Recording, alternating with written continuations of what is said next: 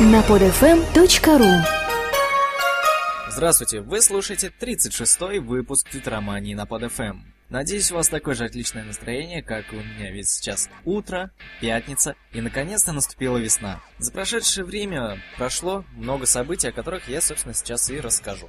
Начну с того, что в Твиттер официально вернулся Джек Дорси. Нынешний SEO Твиттера Дик Костола написал сообщение в своем Твиттере о том, что Джек Дорси вернется на должность исполнительного председателя. А сам Джек подтвердил эту информацию, написав ответное сообщение, что он рад вернуться в качестве исполнительного председателя, но при этом он не станет покидать должность SEO в своем стартапе Square. Кстати, насчет Square. Это такой стартап, который позволяет э, продавцам обрабатывать платежи кредитными картами с использованием их мобильного устройства и небольшого картридера. Там можно запросто подсоединить вот этот картридер к устройству на iPhone или там телефоном на Android и совершать платежи. Довольно удобная штука. Но, правда, в России такого я еще не видел. Дорси был первым SEO Твиттера. Довольно интересная история у этой профессии в Твиттере. Потом он в 2008 передал должность эту Эвану Уильямсу, а вот в прошлом году уже Эван Уильямс передал эту должность Дику Костолу. После того, как Эван Уильямс стал SEO, Джек Дорси занял роль представителя правления, у него, собственно, появилось много свободного времени. Два года спустя он запустил стартап Square, ну, про который я недавно рассказал. Издание Business Insider первым сообщило о том, что Джек Дорси ведет переговоры о возвращении в Твиттер в качестве директора по продукции. Джек начал свою работу с громких заявлений, признав, что люди, которые впервые заходят на сайт, не могут сразу сориентироваться, для чего он нужен. И э, планируется, планируется изменения, направленные на привлечение новых пользователей.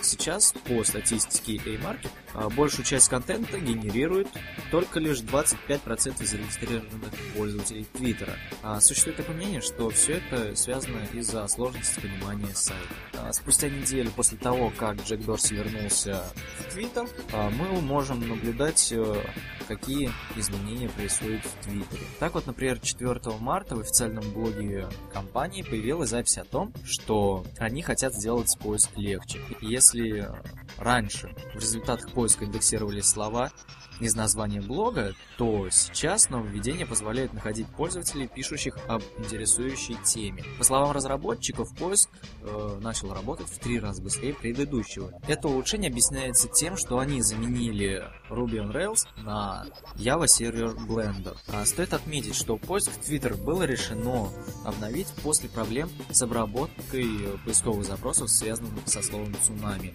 Ну, вы помните, наверное, недавние события. Твиттер столкнулся со значительными трудностями из-за возрастания числа таких запросов. Вообще говоря, пользователи сервиса формируют около 1 миллиарда запросов в день. Вы только представьте эту цифру. И причем это официальная статистика, предоставленная а, самим ресурсом. После введения в работу блендера все стало работать лучше. И теперь поиск по микроблогам не тормозит, как, как раньше. А, собственно, главное нововведение и это возможность эм, расширенного поиска по точным фразам, хэштегам и даже по твитам конкретных пользователей. А, собственно, что вот это нововведение дало самому Твиттеру, так это то, что не нужно устанавливать дополнительного оборудования, чтобы снизить нагрузку на сервера. Следующее нововведение было анонсировано вот прям буквально пару дней назад. А, в Твиттере сменилась главная страница, они изменили свою цветовую схему а, со светло-голубой на стальную синюю и убрали с нее а, список самых популярных твитов. Обновленная версия главной страницы пока доступна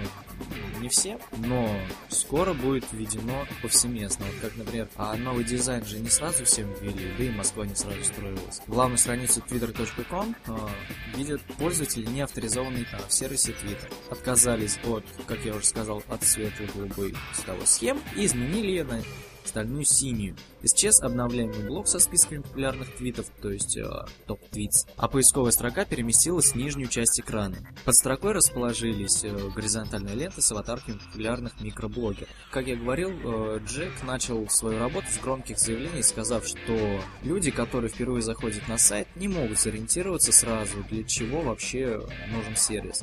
Теперь же, зайдя на главную страницу, все все поймут, что нужно делать. Это регистрироваться. Этот процесс сильно Теперь Теперь, эм, чтобы стать пользователем микроблога Twitter, достаточно ввести свое имя, электронный адрес и пароль. И все.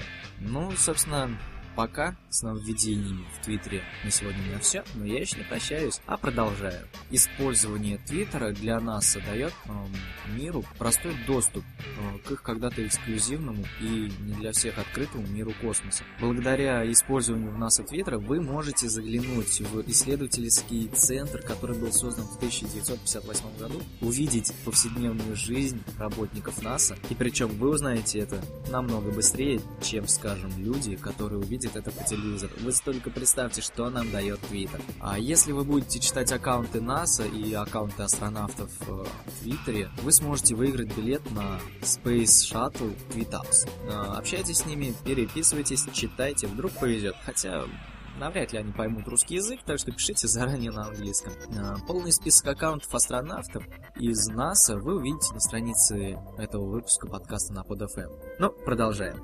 А теперь несколько интересных ботов, которые простят нам жизнь. Ну, хотя как нам? Тем, кто живет в тех городах, для которых они созданы. Например, твиттер-бот города Ижевска а под названием Пробки18 дает нам всю информацию про пробки ДТП и ДПСников в Ижевске. А вот, например, Мосвичер, э, погода в Москве, ежедневно в 7 утра пишет погоду. Ну, собственно, это только для москвичей. А вот для оренбургских пользователей Твиттера есть э, аккаунт, ну, точнее бот, а Орентвит. Он пишет 4 раза в день, какая погода в Оренбурге. Ну и в завершении традиционная рубрика «Руф».